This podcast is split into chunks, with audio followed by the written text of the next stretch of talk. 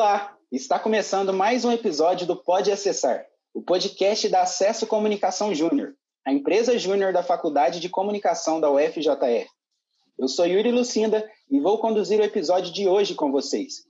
O tema desse episódio é inteligência emocional, uma temática que é muito importante no dia a dia das pessoas, tanto na vida pessoal quanto na vida empresarial, que vai ser o foco da nossa conversa hoje.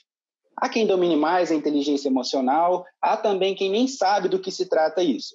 Mas, para nos eu vou contar com a presença de duas convidadas especiais para bater um papo com a gente.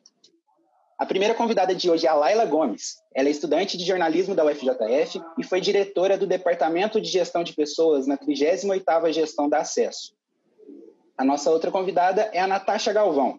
Ela é psicóloga com experiência em gestão de pessoas, atuando principalmente em processos de recrutamento e seleção de desenvolvedores, onboarding de colaboradores, gestão de clima organizacional e outros subsistemas de RH.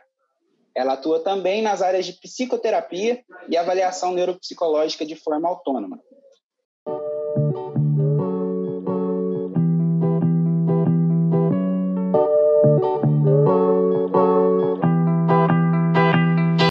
Então, meninas, primeiramente eu queria agradecer a presença de vocês, tudo bem? Muito obrigada pelo convite. É sempre um prazer estar de volta no Acesso, ainda mais para o podcast, que é muito importante para mim. Estou muito feliz de estar aqui hoje. Boa tarde, pessoal. Eu também estou muito feliz de estar participando, né? Agradeço bastante o convite da Acesso. É, também sou pós-júnior é, fiz parte do movimento Empresa Júnior quando eu, fiz, quando eu estava na faculdade. Estou muito empolgada aí para poder conversar com vocês a, a, respeito desse tema, né, que é bem importante é, no dia a dia, principalmente no trabalho e nos estudos. Para a gente começar a nossa conversa, o que é inteligência emocional? É, o Daniel Goleman é um psicólogo americano que trouxe essa discussão sobre o que é inteligência emocional, um pouco mais aí atualizada, e ele vem definindo mais como um conjunto de habilidades, né, um, um conjunto de características de uma pessoa que podem ser treinadas, é, que definem como ela lida com as emoções, com os sentimentos, de uma forma que traga, traga, traga consequências boas para a pessoa. Ele define aí com, como cinco pilares, né? Seria um pilar de autoconhecimento emocional, né? Você conhecer as suas emoções, os seus sentimentos. É, tem um pilar do controle emocional também, que é saber utilizar das emoções a seu favor, né? Que entra um pouquinho aí para a automotivação, que é um terceiro pilar da inteligência emocional. Seria você redirecionar seu sentimento, a sua emoção para algum ganho pessoal que você tenha. É, um outro pilar também seria a empatia, e o, por último, o pilar é sociabilidade, né? Como você utiliza as suas emoções e os seus, e os seus sentimentos, né? Entendi. Então, tipo assim, qual é a importância de ter a inteligência emocional no trabalho? Então, quando você lida bem com as suas emoções em qualquer aspecto da sua vida, você automaticamente consegue generalizar para o seu trabalho. No trabalho, é, essa inteligência, ela vem é, como sendo um dos pontos principais aí de diferencial de, das pessoas, né? Por exemplo, em processos seletivos, quando elas tentam, para se ter um bom desempenho no trabalho. A inteligência emocional está muito ligada com o fato de você não, não se deixar levar pelas emoções, mesmo que as situações estejam críticas, né? Mesmo que a situação seja estressante, você saber utilizar da emoção que você está sentindo, né, do seu estresse ou de uma felicidade, para que a, o seu desempenho não seja afetado e, ao contrário, né, você cons consiga ter um desempenho é, acima da média ou adequado para o momento, né, para a situação que você está. E, Laira, já aconteceu de você precisar aplicar inteligência emocional no acesso, no trabalho? Como que foi isso para você? Então, eu acho que durante todo o meu tempo na acesso, é, eu precisei usar bastante a minha inteligência emocional, assim, desenvolver ela durante esse tempo. Às vezes é muito difícil na prática, porque ainda mais dentro de uma empresa, né? Uma empresa júnior, é, a gente tem que lidar com diferentes pessoas, diferentes personalidades. Sua inteligência emocional tem que estar tá andando de forma correta, para que você consiga auxiliar as outras pessoas também. É muito importante é, que isso aconteça, que seja tudo bem equilibrado. Por a gente cuidar de outras pessoas, é, a gente tem que ter bem separado isso, é, de saber cuidar da gente também e para ajudar as outras pessoas da melhor forma possível. Porque se a gente não estiver bem com, com a gente mesmo, é difícil ajudar outras pessoas. Com certeza. E ainda mais agora neste momento né, que a gente está passando de pandemia, todo mundo está ficando em casa. O que, vocês acham disso? É, agora que a gente está ficando muito tempo em casa, todo mundo está trabalhando, estudando em casa, como que a gente pode distinguir esse ambiente de trabalho do ambiente de lazer? O meu ambiente de trabalho, onde eu estudo, é o meu quarto. Então, assim, a única separação que tem é da minha escrivaninha para minha cama. Eu acho que é muito importante separar o, os ambientes de trabalho. Assim, é, mesmo que não, não tenha como ir para um outro cômodo, mas talvez é, deixar é, uma mesa, escrivania só para fazer as atividades de trabalho, de faculdade mesmo, e deixar um outro ambiente, é, um outro lugar, por exemplo, sua cama para fazer as atividades de relaxar, assistir filme, essas coisas. Durante esse tempo da quarentena, eu tento fazer minhas coisas da bolsa, da faculdade durante o dia e aí eu tento é, encerrar todas as minhas atividades até umas sete horas da noite, mais ou menos, e depois é, ficar mais tranquilo, porque senão acaba misturando muitos horários. Então, é, a, a, chegada da pandemia, né, e a questão do home office, tanto para estudos quanto para trabalho, é, trouxeram confusões mesmo para o nosso cérebro, né? É muito mais difícil para o cérebro interpretar qual é o momento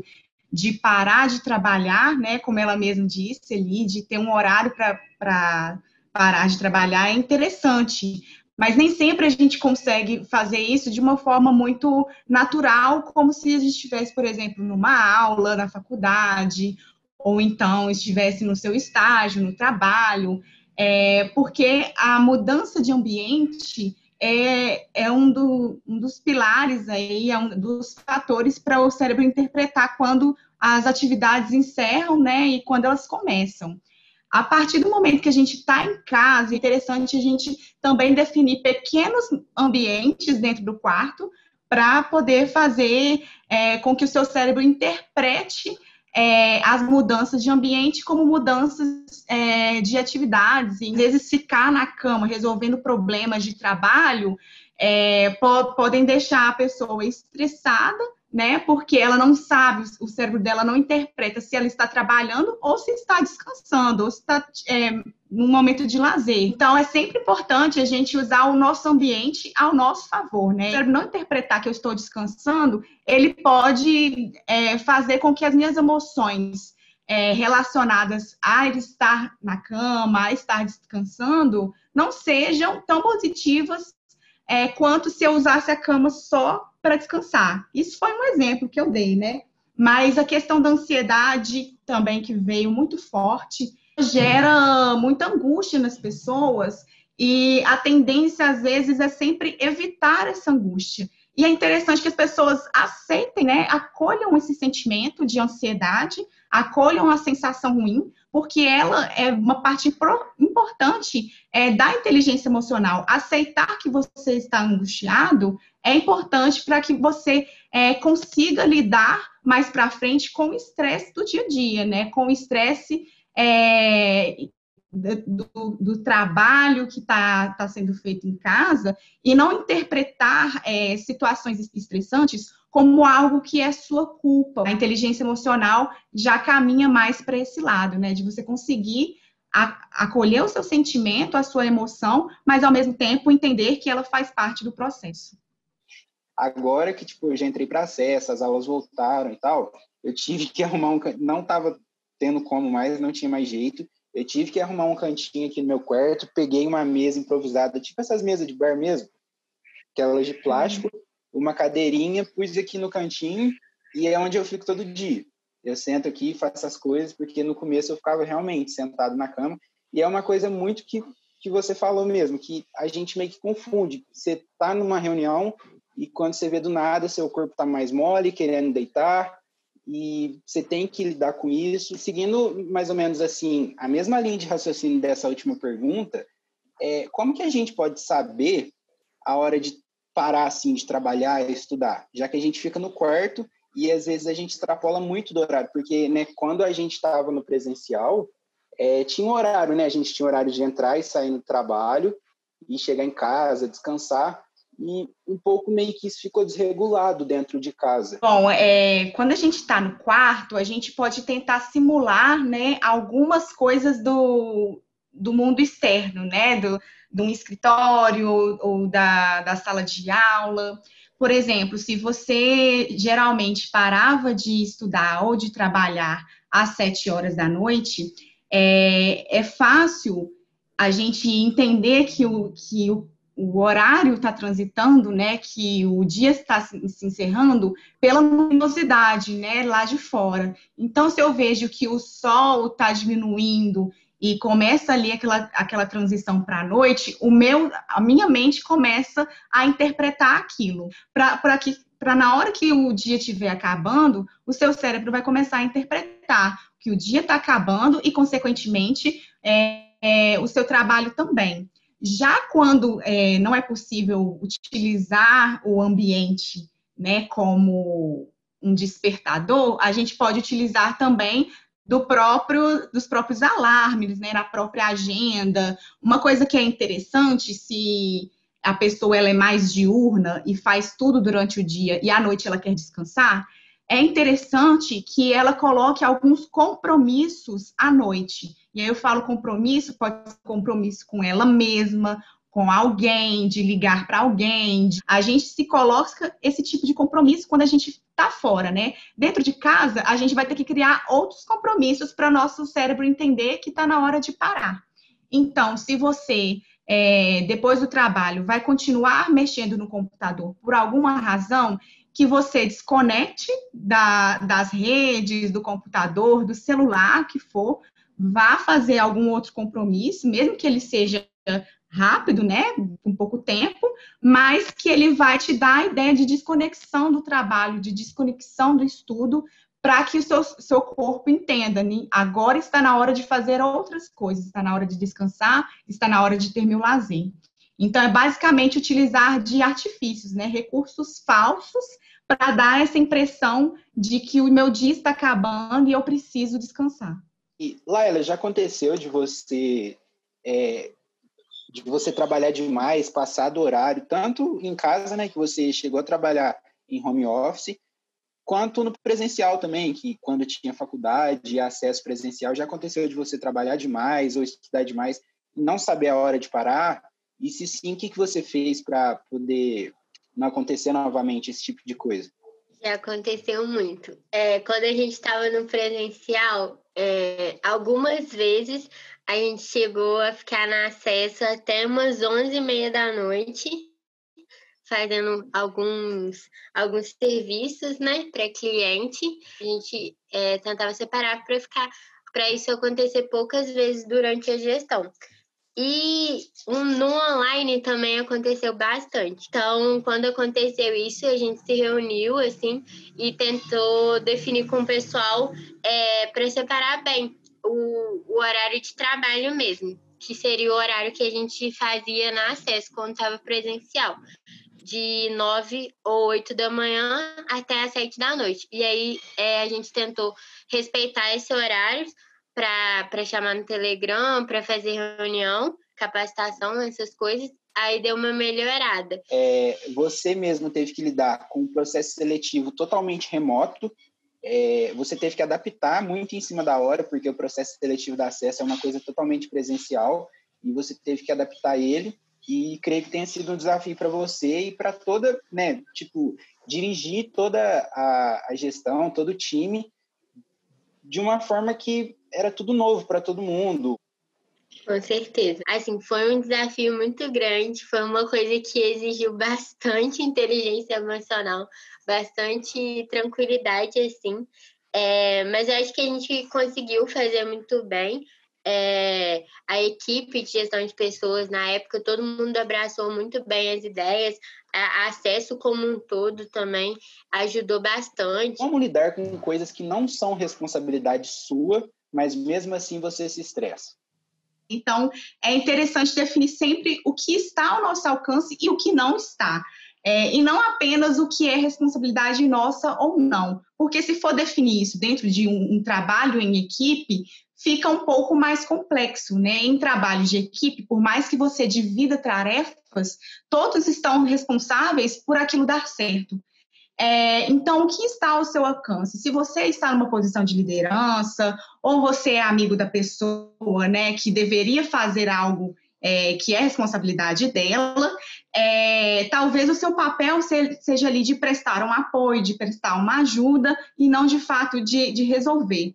Ao mesmo tempo, é interessante que a gente entenda que as coisas, nem, por, nem só porque elas não são feitas da forma como a gente acha que deveria, ou não são feitas de uma, uma forma 100% é, perfeita, não quer dizer que elas estão sendo feitas de uma forma errada ou aquilo vai prejudicar tanto é, o trabalho, né, o desempenho de alguma tarefa. Perfeição, ela sempre vai fazer parte de qualquer tarefa, de qualquer objetivo, né, de, de qualquer time.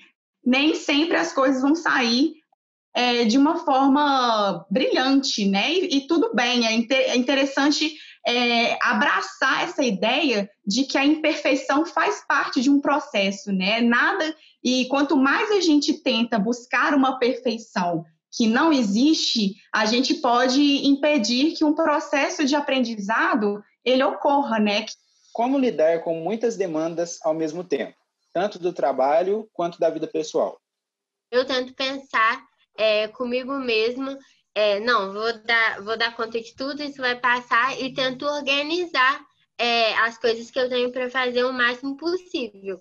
E organizar por, por dia mesmo. É, eu estou fazendo isso muito na quarentena, porque a gente está em final de período agora, então os professores estão passando um milhão de trabalhos. E aí eu estou tentando organizar por dia mesmo. É, é, de acordo com os prazos né, que eu tenho para entregar, é, fazer uma listinha mesmo à mão. Eu acho que é muito importante você escrever, porque fica mais fixo. Para mim é bem importante isso, de separar certinho, organizar é, é, em uma agenda, alguma coisa assim, todas as minhas demandas e separando certinho. É, eu nunca fui assim de anotar coisas, meus afazeres, coisas do dia a dia para eu me organizar. E eu tenho feito muito isso desde quando entrei na Acesso. É, eu tentei de várias formas já, e, tipo assim, o que mais, o que mais encaixou mesmo, eu acho que vai de cada um. Mas, é, no meu caso, uma coisa que deu muito certo, eu pego uma folha de caderno, qualquer coisa aqui que, dá, que dê para eu escrever, e eu coloco, tipo, em tópicos, coisas que eu tenho para fazer. Tipo, ah, eu tenho que entregar tal coisa do projeto, fazer tal trabalho da faculdade, não sei o quê. E coloco um quadradinho assim na frente, que conforme eu vou fazendo, eu vou dando um xizinho nesse quadradinho. Eu me organizo melhor e vou. E é uma meta, né? Como se fossem metas que eu tenho que bater durante o dia ou durante a semana. Sim, com certeza. Eu também faço em, em tópicos, assim, as coisas que eu tenho que fazer, mas eu gosto de riscar, porque dá até uma satisfação pessoal, assim, conseguir Sim. fazer aquilo. Última pergunta. É, aqui, só para explicar para a Natasha, para ela poder entender. Aqui na Acesso a gente tem o gerente de projetos, que fica responsável por gerir a equipe que está trabalhando no projeto e manter a comunicação entre o cliente e essas pessoas que estão trabalhando no projeto do cliente. Então, tipo, ele é um porta-voz. Ele que comanda tudo é, que está acontecendo no projeto, passa as coordenadas para o pessoal, se o pessoal tem alguma dúvida em relação ao projeto, ao cliente, é, eles perguntam para esse gerente e esse gerente conversa com o cliente e passa o recado.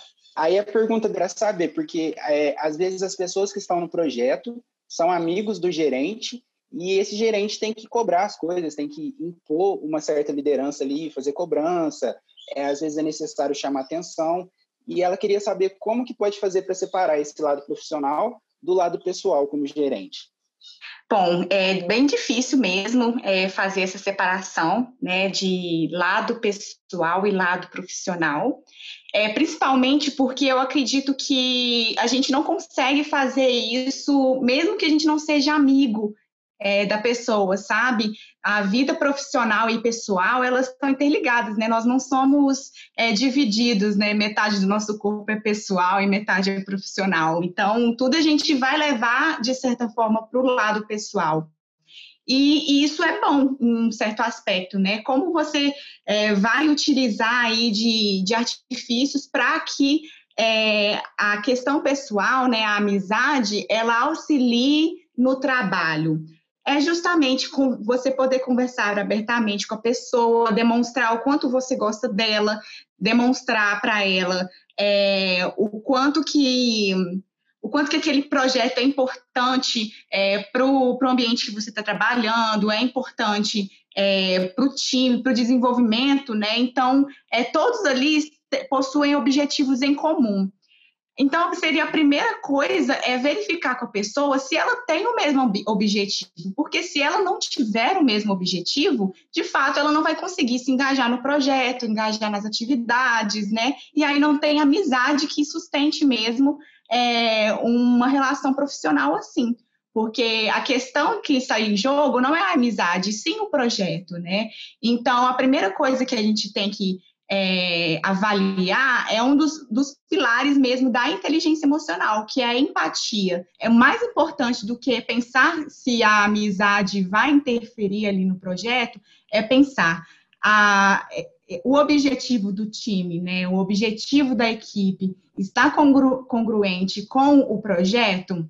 As pessoas estão entendendo qual que é o objetivo disso? Se sim, aí você pode sim utilizar da sua amizade para tentar chegar é, com a pessoa que talvez não esteja desempenhando tão bem, chegar a um acordo com ela para ela fazer coisas que façam sentido para ela, né? Que tenham um perfil.